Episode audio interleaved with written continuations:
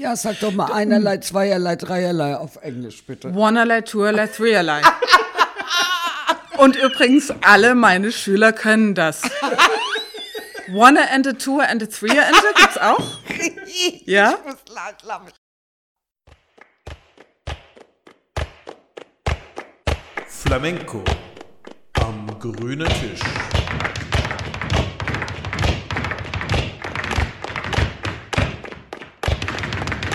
Ja, hallo, liebe Zuhörer und herzlich willkommen ein weiteres Mal für Flamenco am grünen Tisch. Wir sind wieder in einer schönen Runde hier versammelt. Mir gegenüber sitzt die fabulöse Renate Hallo Santi. und wir haben uns auch einen netten Gast mitgebracht. Renate, magst du ihn kurz vorstellen? Gerne mache ich das. Ich darf herzlich willkommen heißen die Dr. Turit Spann. Turit, hallo. Hallo Renate, hallo Santi. Und wir haben uns die Turit aus einem guten Grund eingeladen. Die Turit hat sich auf eine Reise begeben. Aber vorher wollen wir vielleicht erstmal, wie sie es gehört, bei einem netten Gast auch erstmal anstoßen. Prost.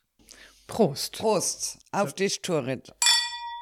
Salut. Salut. Der Grund, warum ich diesen Wein dafür ausgesucht habe, nicht weil der Name so leicht aussprechbar wäre, weil so als Halbspanier mit norddeutschen Vorfahren ist das Doppel-R immer so mein Gegner. Und dieser Wein ist ein Tinto Joven Ecológico, also ökologisch und heißt en la Parra mit einem Doppel-R. Und weshalb er mich fasziniert hat, war diese wunderschöne Beschreibung, woher der Ausdruck en la parra eigentlich herkommt. Ich lese es mal auf Englisch vor, wie es da hinten steht. Meaning an emotional state when someone daydreams and forgets all worries. Also ein Tagträumen und alle Sorgen vergessen. Und ich finde, das ist schon mal per se ein perfekter Wein für Flamenco. Aber es ist noch einmal ein Stückchen perfekter für das, was die Turit erlebt hat. Denn die Turit hat eine Reise gemacht, wo man normalerweise immer so sagt, okay, dann äh, muss ich bestimmte Sachen zu Hause lassen. In ihrem Fall den Flamenco zu Hause lassen. Das ist doch vollkommen unrealistisch, dass ich mir den Flamenco ins Gepäck nehme und mit in das leidenschaftliche, mediterrane, südländische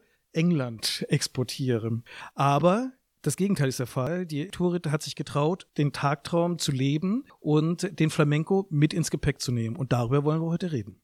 Ja, also es ist sehr interessant, dass du das jetzt auch gerade auf Englisch vorgelesen hast, denn es gibt mir jetzt den Stichpunkt für die Turit, denn die Turit war tatsächlich in Cambridge. Während ihrer Studienzeit war sie hier bei mir und hat Flamenco erlernt und war da auch ziemlich erfolgreich. Und sie wird jetzt gleich erzählen, was sie denn da nach Cambridge verschlagen hat. Aber es war einfach so, für mich war es klar, dass sie das dort weitermacht. Turit, erzähl uns doch mal, warum du dann in Cambridge gelandet bist. Also für mich war es natürlich überhaupt nicht klar, dass ich Flamenco weitermache. Ich kann mich noch sehr gut daran erinnern, wie wir hier an einer großen Abschiedsparty, die gar keine Abschiedsparty für mich war, sondern eine Workshop-Party mit Miguel damals, ähm, Miguel Vargas, saß ich hier so wie ein kleines Häuflein Elend auf so einem Mäuerchen und habe mir die Seele aus dem Leib geschluchzt, weil ich nach England sollte. Nein, das äh, sollte es übertrieben. Ich wollte ja immer nach England. Das war ja mein großer Traum, nach Cambridge zu gehen für meine Arbeit. Aber das Studio zu verlassen, in dem ich groß geworden war und wo ich Freunde hatte und äh, Familie sozusagen, war für mich ganz schwer. Und es war überhaupt nicht abzusehen, dass ich in Cambridge eine Schule haben würde. Doch für mich schon. Naja, ich kann es insofern ganz gut nachvollziehen, weil ich habe ja auch mal einen Ortswechsel mitmachen müssen. Und zwar habe ich meinen Job gewechselt von Frankfurt nach Würzburg. Und Würzburg ist eine wunderschöne Stadt, äh, würde ich nie was drauf kommen lassen. Aber Tatsache ist, dass es natürlich ein bisschen weiter entfernt ist von den Ballungszentren dieser Republik. Und da war so ganz klar, deine bisherigen Wege zum Flamenco, die gehen jetzt nicht mehr. Da ist Würzburg einfach zu weit davon entfernt. Und man geht dann los und denkt sich, okay, äh, das Leben ist nicht nur Flamenco. Manchmal muss man ja auch mal an den Job, an Dinge, die man gerne tut, in seinem Beruf denken. Da muss man manchmal was opfern. Und dann ist man da so in der Ferne. Und ich glaube, da kommt man dann irgendwann so einen Punkt, wo man sagt, will ich sie wirklich opfern? Gibt es Genau. vielleicht doch irgendwie eine Methode, wie es dann irgendwie doch gehen könnte? Genau so war es auch. Also ich habe circa zwei Monate durchgehalten, in denen ich dachte, kein Flamenco. Und nach zwei Monaten war es schon wieder vorbei. Und dann habe ich mich auf die Suche gemacht und habe den äh, spanischen Club angeschrieben und im Internet geguckt und alles. Und es gab tatsächlich nicht so viel, was ich gefunden hätte. Also es gab eine Lehrerin, die ich später kennengelernt habe, die ich sehr, sehr gerne mag. Aber der Internetauftritt von ihr besagte nur Flamenco for Hen Nights, also Flamenco für Junggesellinnenabschiede was nicht unbedingt so meine Vorstellung von Flamenco wäre. Ich stelle mir dann vor, irgendwie Flamenco-Tänzer in enger Torero-Hose, der dann auf derjenigen, die dann irgendwie zum Verheiraten dann auf der, im Junggesellenabschied ist, dann irgendwie rumtanzt. Oder so. Also ich glaube, es war viel, äh, ähm, viel keuscher als das. Ich glaube, ah, äh, die Idee war einfach, dass man sich ein Blümchen in die Haare steckt und ein, äh, ein paar hohe Hacken anzieht und ein Röckchen anzieht ja. und dann halt ein bisschen Sevillana tanzt. Ich hatte so. übrigens auch so, solche Anfragen schon. Ja. Ja, die hatte also, ich, äh, ob wir für Junggesellenpartien so einen kleinen Workshop machen. Und dann, und dann ich, halt, musste es leider ablehnen und die Leute aufklären, dass das halt jetzt mal kein Zumba oder so ist. Ja. Und es war mir auch zu, also es wäre mir für dieses Geld, was du da verlangen kannst, viel zu anstrengend. Mhm. Also ich muss dazu sagen, das war wirklich ihr Internetauftritt und sie wird später in meiner Geschichte durchaus eine Rolle spielen. Aber damals habe ich eben gedacht, das geht überhaupt gar nicht und habe sie demnach auch nicht angeschrieben. Und dann gab es noch eine andere. Und man muss dazu sagen, in Cambridge ist man nur zu Fuß oder mit dem Fahrrad unterwegs. Maximal noch Taxi. Man hat kein Auto. Und ich bin dann rumgefahren, habe eine andere noch gesucht und die Straßen hoch und runter gefahren. Und ich habe nirgends ein Zeichen. Ich habe so ein großes Banner er, äh, erwartet, so wie bei Flamenco-Stut Renate Wagner. Das sieht man vom Flugzeug aus. Das gab es dort überhaupt nicht. Äh, Cambridge ist viel zu seriös und zu respektabel, um große Banner aufzuhängen. Das, äh das stimmt allerdings auch. Ne? Maybe, maybe. Ähm, ja, und dann gab es eben gar nichts. Und dann habe ich gedacht, naja, dann muss ich halt irgendwie doch selber ran. Und dann hatte ich, äh, es, es gibt in Cambridge eigentlich keine Hallen oder also ein Tanzstudio gab es aber erst später. Aber es gibt ganz viele Kirchen und ganz viele Colleges. Und dann hat äh, meine erste Flamenco-Stunde tatsächlich in einem kleinen Garten äh, nicht Bungalow. Haus. Äh, so, nein, so ein Pavillon, ein Pavillon. Ah. Also so ein kleiner runder Raum mit Fenstern und einem großen Klavier, einem Grand Piano, einem, einem Flügel. Der hat viel Platz weggenommen. Da war nicht viel Platz für uns. Und da war aber eben eine meiner Schülerinnen in, in dem College und die hat gesagt, wir können den Pavillon nutzen. Hast du dich auf diese erste Stunde gefreut?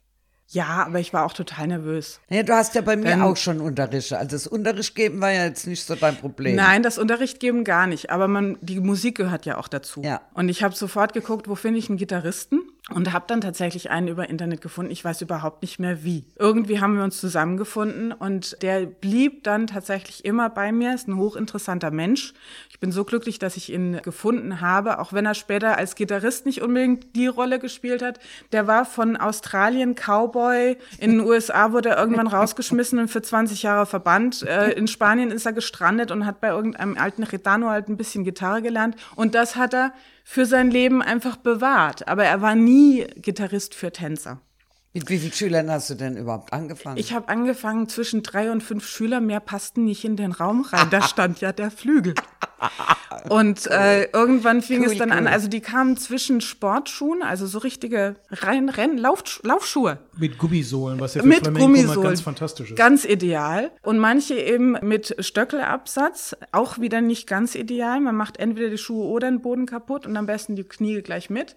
Und ich hatte sehr, sehr Angst. Ich habe mit Socken über den Schuhen getanzt, weil ich Angst hatte, dass die uns aus dem Raum rausschmeißen, wenn ich deren Parkett zerstöre. War das teuer? Nein, das war für das war für unentgeltlich. Die wussten ja nicht, dass wir da sind. Ach so. Das war ja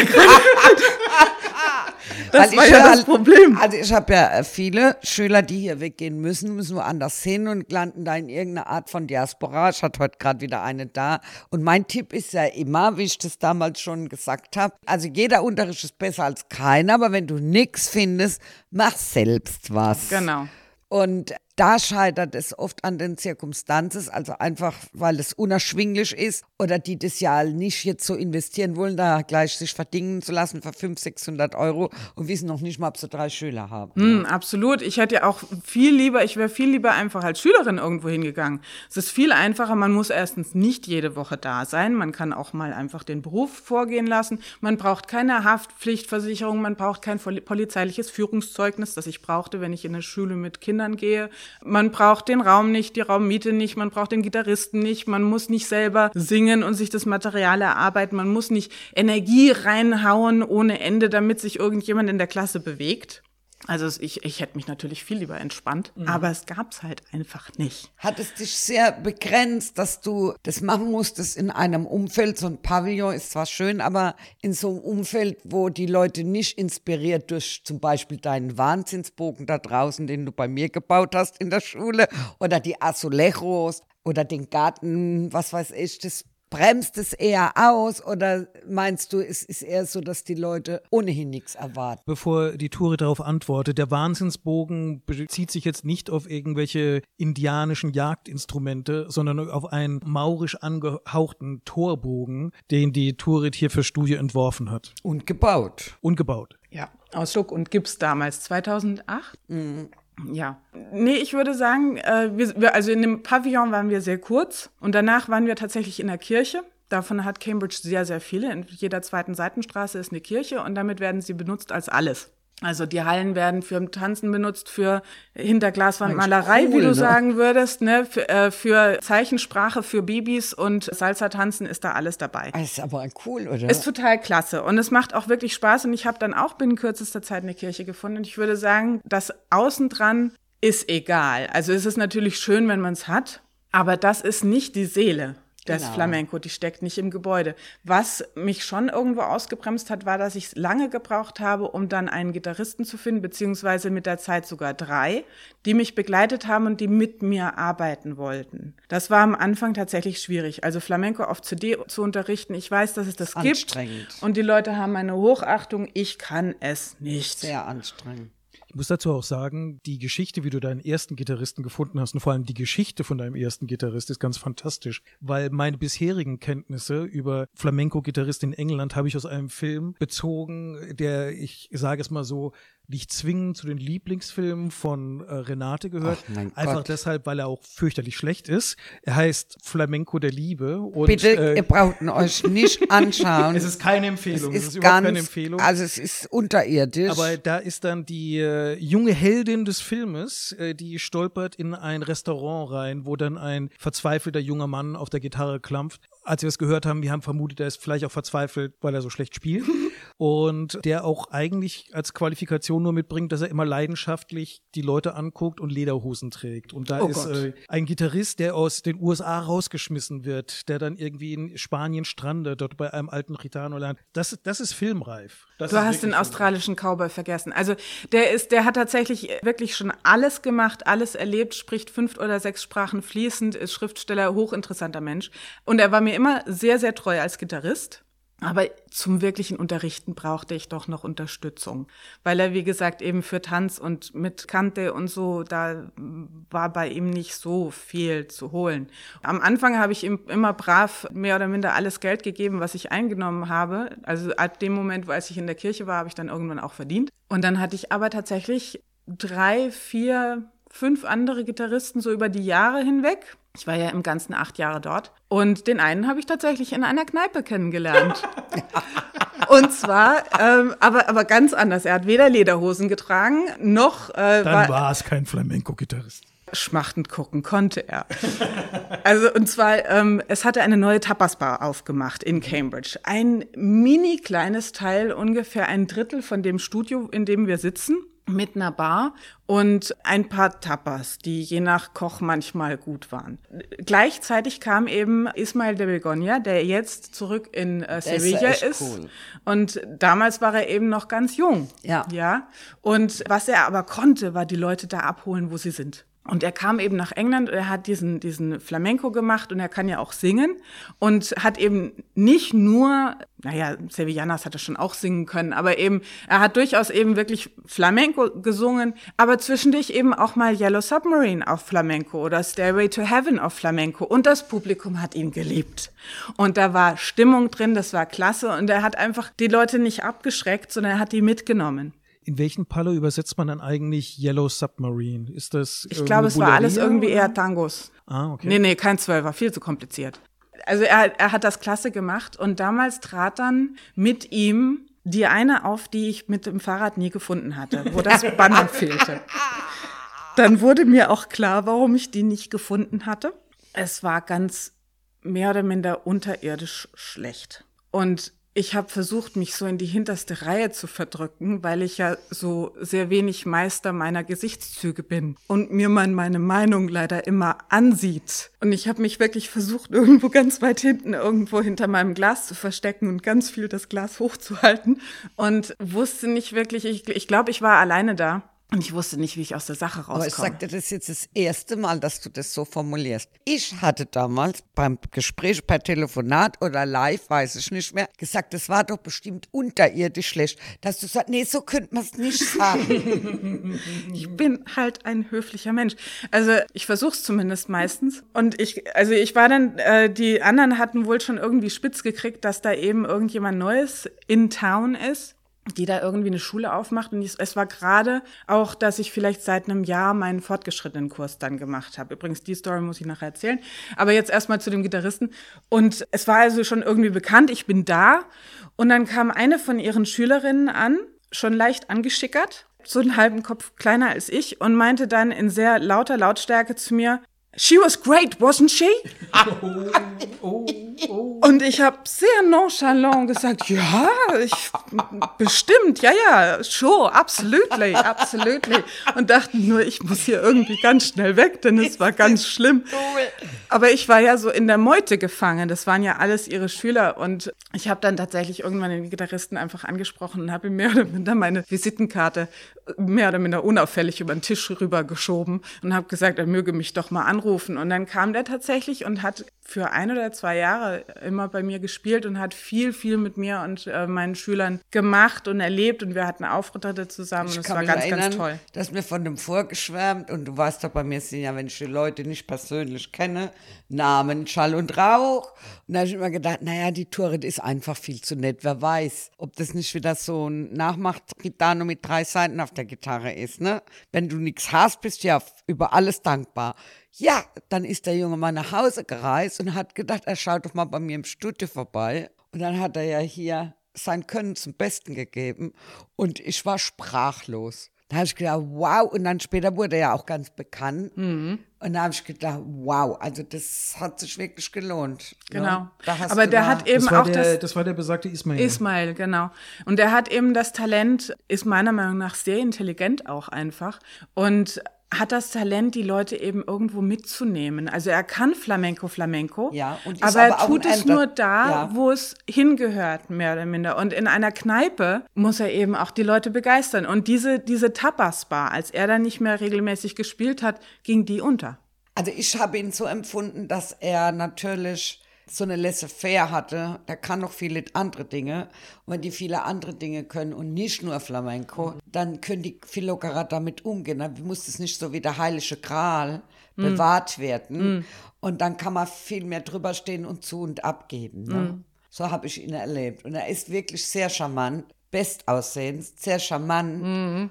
Und, Mir äh, haben zwei Schülerinnen aufgehört, nachdem er ging. Ach nee. Mm. ja. Ja, das, das wusste ich, er aber, ich weiß auch. Nur, das hatte ich arg getroffen, dass der gehen musste oder gehen sollte. Das war, das war traurig, weil er ein Freund geworden war. Ja.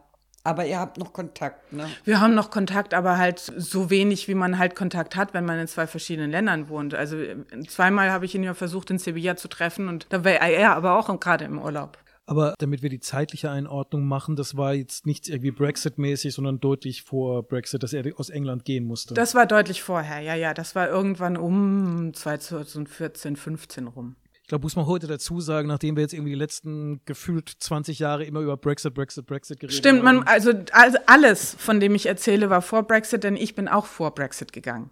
Ja, ja. Also ich fand ja diese Sendung so toll, dich hier einzuladen, weil ich finde, das macht einfach Mut. Aber man darf nicht vergessen, die Turit hat unglaublich viel dafür geackert. Ich darf dich an diverse Auftritte erinnern, wo du die Leute aus Spanien geholt hast, ja. das Risiko eingegangen bist, das Geld investiert hast. Das war dann Flöten. Ja, also ich hatte viel, erstmal muss man sagen, ich habe viel Glück dafür gehabt. Ich habe am Anfang, das, die, die Story möchte ich gerne erzählen. Das ist wirklich, das ist der Anfang meiner fortgeschrittenen Klasse. Also die Anfängerklasse hat ja schon lange Bestand gehabt. Aber wenn man nur eine Anfängerklasse hat, möchte man auch selber noch gerne ein bisschen weiterspielen als Lehrer. Und äh, ich habe eben versucht, eine fortgeschrittene Klasse zu äh, haben und hatte zwei Schüler und habe gesagt, für die mache ich was. Und, und wir setzen es einfach mal irgendwie nicht gerade in die Zeitung, aber es gibt in London so einen kleinen Newsletter und ich bin in Cambridge rumgerannt und habe Poster aufgehängt und was man eben so machen kann. Eine Webseite selber erstellt, lauter so Sachen, die man alle nicht machen muss, wenn man nicht unterrichtet. ähm, und äh, dann, dann rief bei mir jemand an auf diese Poster hin und meldete sich nicht bei Namen und sagte nur, ja, wann ist das und wo ist das und können wir da kommen? Und ich sagte, ja, selbstverständlich, klar, gerne. Und, und dann legte diejenige auf, ohne sich vorgestellt zu haben. Hatte die dich schon beim Auftritt gesehen? Oder? Nein, ich hatte damals Oh, noch wow. keine Auftritte, denn ich hatte weder Gitarrist zu der Zeit, also nicht wirklich. Also, dass ich die Gitarristen hatte, fing erst an, nachdem ich im Grunde meine Fortgeschritten schon ein halbes Jahr hatte oder ein Jahr. Und ich hatte schon so ein komisches Inkling, dass, also so eine Eingebung, dass das vielleicht die Maripia sein könnte, eben die andere Lehrerin, die mit den Hen-Nights. Also Und ich die dachte, hm. mit den, äh, wie heißt Polter? Pol Polter, äh, Junggesellenabschied. Junggesellenabschied, Genau. ja. Junggesellinnenabschied. Und dann habe ich halt meine erste Stunde gemacht. Interessanterweise die zwei Mädels, die hätten kommen sollen, kamen nicht. Dafür fünf oder sechs oder sieben andere, die ich alle nicht kannte. Und äh, wie es halt so bei einer Stuppestunde ist, man stellt sich nicht jedem vor, ja, man sagt einfach Hallo und wir fangen jetzt mal an. Und am Schluss kam sie vor, stellte sich vor, drehte sich um zu ihren Mädels, sagte, also Donnerstag ist jetzt ihr Tag, ich will bei ihr Unterricht nehmen, wir gehen jetzt alle zu ihr.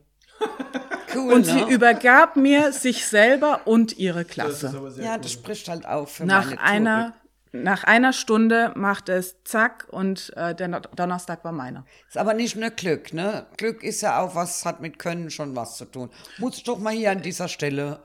Stimmt. Aber da ist natürlich noch ein Aspekt dabei, vielleicht sagst du dazu ein bisschen was, und zwar die Frage, zum einen natürlich, wie man sich selber einführt, also so Sergio Leone, der Mann mit dem eisernen Colt kommt in die Stadt rein, keiner kennt ihn, jeder fragt sich, wie schnell wird er mit dem Revolver sein. So ein bisschen auf Flamenco übertragen ist es ja, wenn du in eine fremde Stadt reinkommst, noch dazu in einem fremden Land und sagst, ich mache jetzt was. Und wissend, dass es da ja auch vorher schon was gegeben hat. Und dann vor allem musst du ja auch in dieser zumindest ein bisschen fremden Mentalität, musst dir auch was übertragen können. Du musst dir auch ein gewisses Gefühl für den Wert von deinem Unterricht und von dem Wert von der Emotion der Sache, musst dir übertragen können. Und da stelle ich mir vor, ist es vielleicht auch nochmal ein Tick anders, wenn man das eben nicht in seiner eigenen Muttersprache macht. Ja, sag doch mal einerlei, zweierlei, dreierlei auf Englisch, bitte. Oneerlei, twoerlei, threeerlei. Und übrigens, alle meine Schüler können das. One and a two and a three and a gibt's auch. Ja? Ich muss la- lass mich gleich durch. Also in, in Englisch gibt es auch diese Ausdrücke von wegen Zwölfer, Kompass oder sowas gibt's nicht. Es gibt einen Tenner, also einen Zehner als, als äh, Geldschein. Aber so, dass wir sagen Fünfer, ein Zwanziger, ein Fünfziger oder so, das machen die nicht. Ich mach das. It's a four Kompass. It's a Twelver. yeah, of course. One-erlei, two-erlei, three-erlei. Ja. Ich habe lauter, ich hab lauter neue, neue Wörter erfunden. Und wenn es nicht gepasst hat, habe ich ihnen das Deutsche beigebracht. Also zum Beispiel Kopf ist viel härter und schneller, wenn man den Kopf mitnehmen muss. Zack. Ja, wenn, wenn man sagt Head, Ja, ja, ja. das funktioniert nicht. Head. Ja, Head Kopf. Ist, Head ist eine Slow-Motion-Bewegung. Head. Exactly. Ja, genau. Renate kriegt sich gerade nicht mehr. Nein, aber insofern, oder zum Beispiel so, äh, so berühmte Wörter wie Schmackes. Ja, what's Schmackes? They, they understand. I mean, wir verstehen, genauso wie du auch immer verstanden wirst, egal welche Floskeln und Metaphern du verwendest, man weiß, was du meinst. Insofern, ich habe das ähnlich gemacht. Mein Gitarrist hat sich manchmal auf den Boden gekugelt, aber der war der Einzige. Meine Schüler haben es immer verstanden. Ja, das geht mir ja ähnlich. Ja. Ich sag ja auch komische Sachen Ja. und alle verstehen es.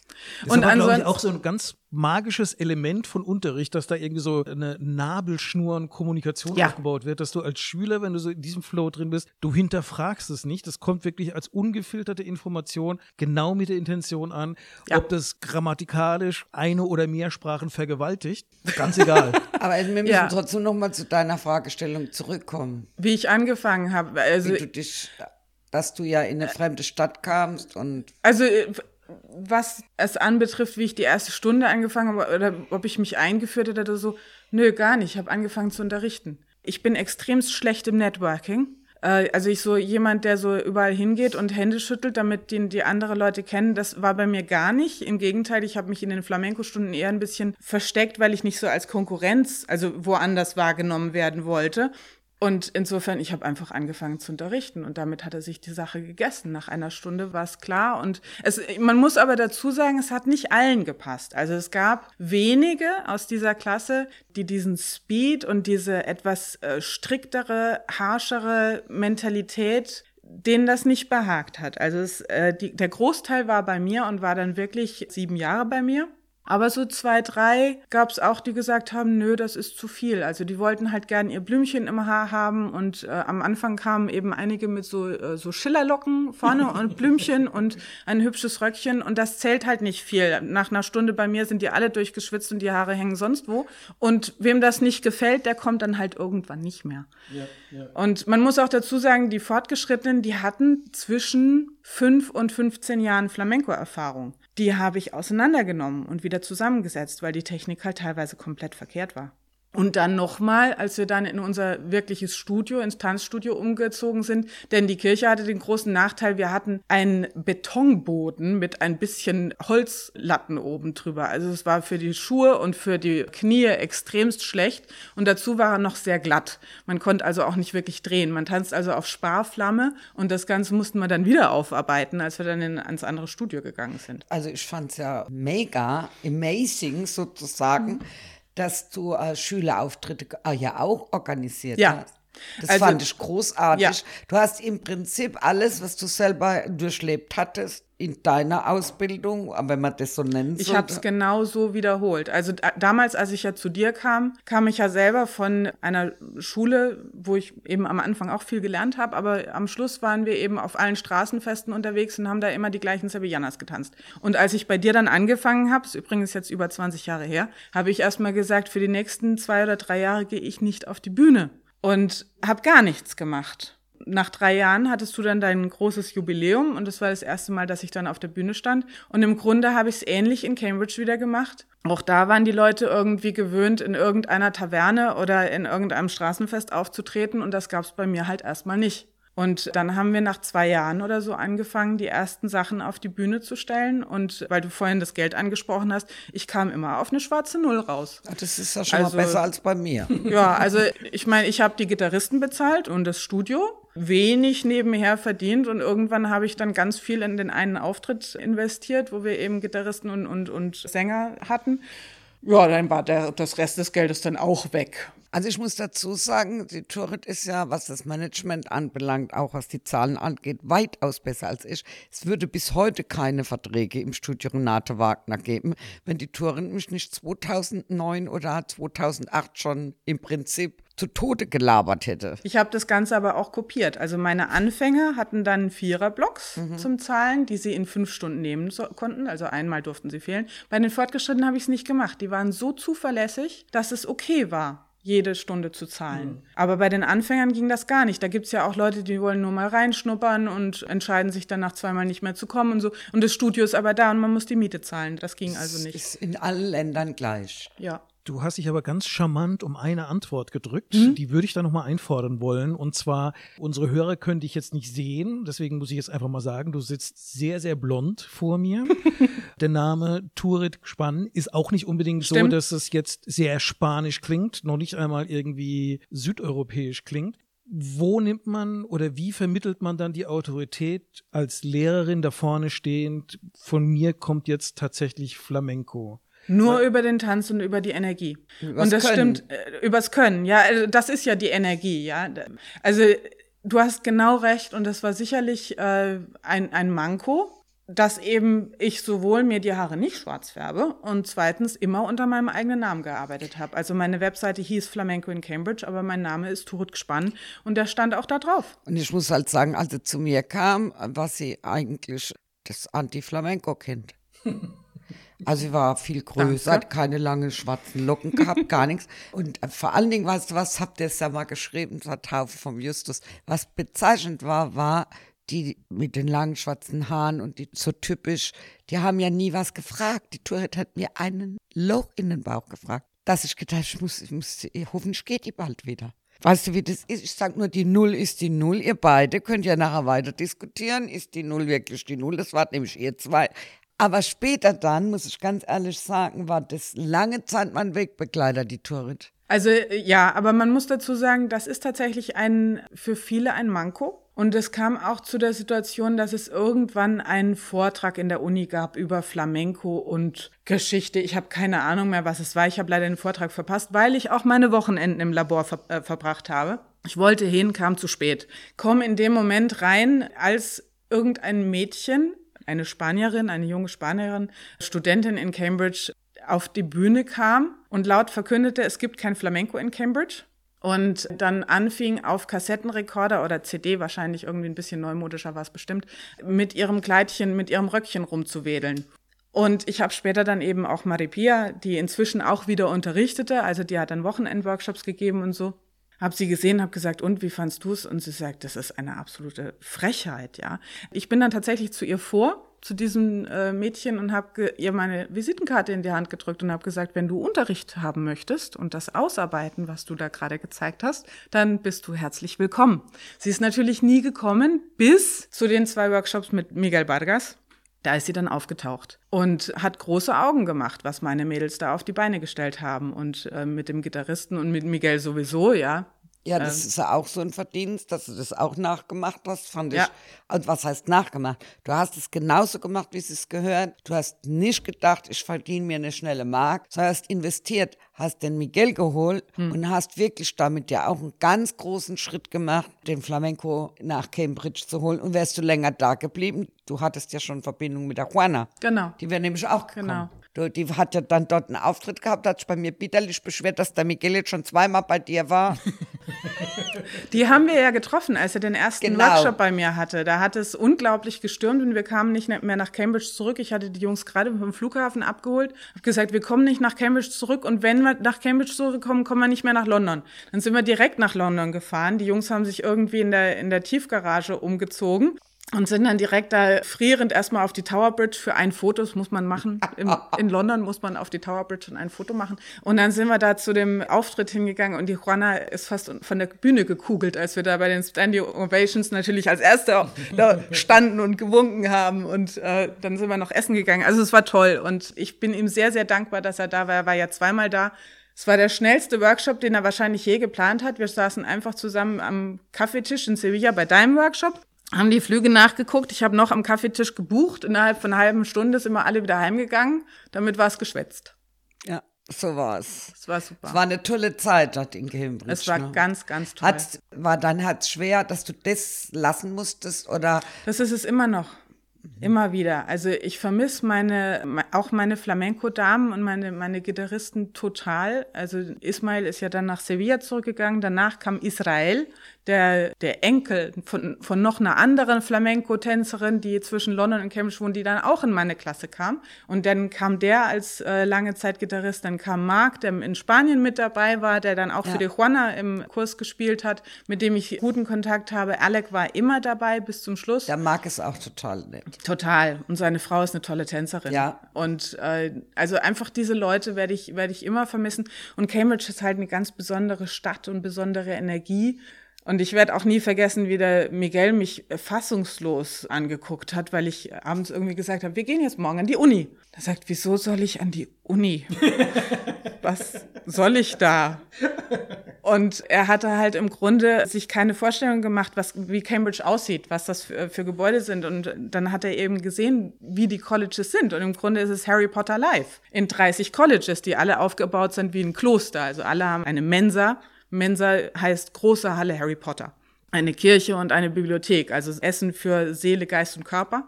Und er war total begeistert. Heute noch.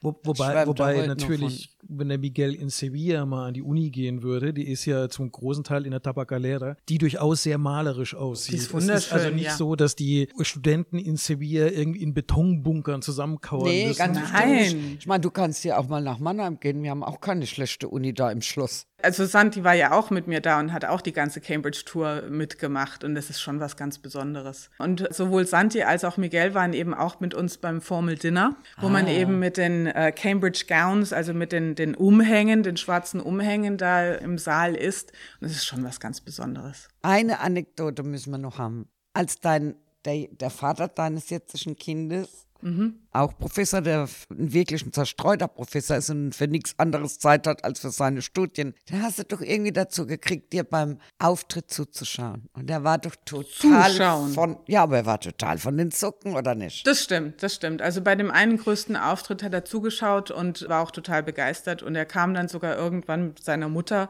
aber mehr oder minder so in den letzten fünf Minuten der Klasse. Und ja, aber nee, da, da hat uns der Gerd gefehlt. So das, das Männerparadies beim Gerd, das gab es dort nicht. Das musst du besser Genauso, erklären. Das hört sich jetzt ein bisschen schräg Entschuldigung. Das sehr schräg an. Also äh, es gibt ja das Ikea Kinderparadies, wo man die Kinder in den Bällepool schmeißt, damit man selber in Gemütlichkeit einkaufen gehen kann. Und genauso gibt es bei uns eben das Gerds Männerparadies. Dann legt man seinen Mann ab, der darf dann ein bisschen ferngucken und Musik gucken und man selber geht tanzen. Dann kommt man zurück, nimmt ihn wieder mit und geht nach Hause. Ja, und, so ein bisschen ähm, ist schon so, ne? Ja, also das hatte ich nicht genauso wenig wie den grünen Tisch, den ich übrigens sehr vermisst habe. Das macht einen großen Teil meiner Flamenco-Erinnerungen hier in diesem Studio auf, dass wir die Weltprobleme geklärt haben an diesem grünen Tisch und äh, bis zum nächsten Morgen war es halt alles wieder beim Alten. Aber wir haben sicherlich jeden und deren Mutter psychologisch auseinandergenommen und wieder zusammengesetzt. Ähm, Anekdote vielleicht. Ähm, vielleicht eine Sache, das ist keine besondere Anekdote, aber für mich ist es trotzdem schön und vielleicht ist es auch eine schöne Geschichte zum Abschluss. Und zwar eine meiner aller, allerersten Schülerinnen, die mir auch die äh, Kirche vermietet hat, also die war dazu zuständig. Ich musste mir ein Scheckbuch kaufen, das hatte ich vorher noch nie. Die war nie so besonders begabt. Es ist eine ältere, sehr, sehr sophisticated Dame, eine echte englische Lady, die ich sehr geschätzt habe. Aber vom Flamenco war sie jetzt nicht unbedingt so der, so, so das Hypertalent. Es war immer etwas schwierig, aber sie kam jede Woche. Und irgendwann sagte sie zu mir, äh, sie hätte die Motor Neuron Disease Krankheit. Ich weiß nicht, wie es auf Deutsch heißt, wo die MS. Ähm, Nein, das ist Multiple Sklerose. Das, was, das, was äh, Stephen Hawkins hat. Ah, dieses ALS, äh, also wo die Muskel, genau. die, die, Muskeldystrophie da ist, ne? Genau. Und bei Oder ihr fing nur, es. Keine, keine Ahnung. Ja, und bei ihr fing es eben, aber, also sie war nicht wie Stephen Hawkins dann irgendwann im Rollstuhl, sondern bei ihr fing es an mit der Sprache. Dass sie irgendwann so slurred also so schlurfend gesprochen hat und irgendwann konnte sie gar nicht mehr sprechen, hat sie mit der Tafel aufgeschrieben, hat Zeichensprache gelernt mit ihrer Freundin und so weiter. War toll. Und sie hat meinen großen Respekt. Und irgendwann hatte sie sogar wirklich einen Unfall, wo sie ihren neugeborenen Enkel auf dem Arm hatte und lässt sich aber so fallen, dass sie ihn geschützt hat und sie selber fällt auf die Umrahmung ihres Kamins.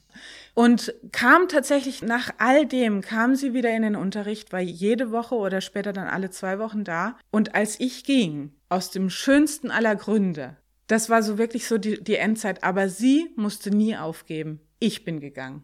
Und das finde ich immer noch irgendwie einen schönen Abschluss für sie und für mich.